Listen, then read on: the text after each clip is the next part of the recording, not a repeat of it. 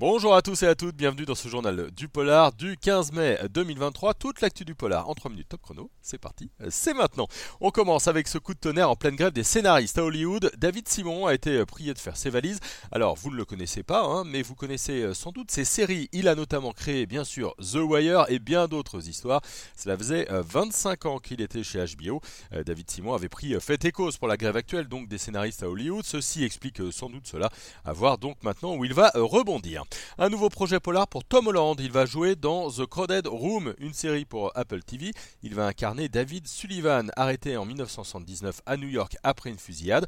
Au fur et à mesure des interrogatoires, les faces sombres et obscures de la vie de son personnage vont se révéler au grand jour début de la diffusion le 9 juin prochain.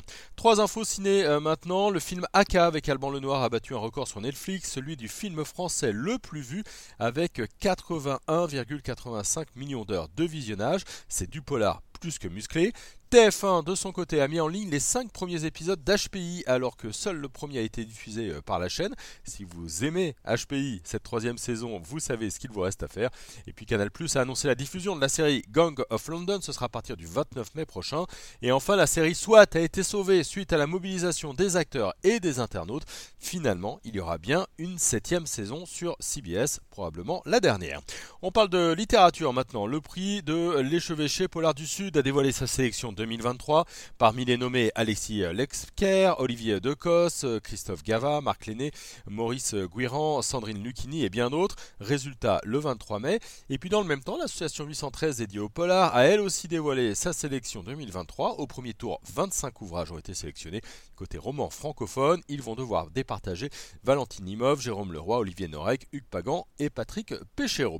Un petit mot de notre programme sur bipolar.fr et sur un certain coup pour le noir. D'abord, pour vous dire qu'on a sélectionné pour vous trois pépites à découvrir aux éditions Humbird et Curley. Euh, vous pourrez voir ça sur bipolar.fr. On a fait un super podcast avec Katia Zamora sur la série Mare of Easton. Et puis Jérémy euh, Galen nous a fait un très bel article sur le film Hunger entre cuisine et thriller. Je vous laisse euh, découvrir tout cela. Voilà, le journal du polar, c'est terminé pour aujourd'hui. On se retrouve très vite sur bipolar.fr, le podcast Un certain goût pour le noir. Et puis bien sûr, hein, vous le savez, tous nos réseaux sociaux Facebook, TikTok, Instagram, Twitter et LinkedIn. Bonne Bonne journée à tout le monde.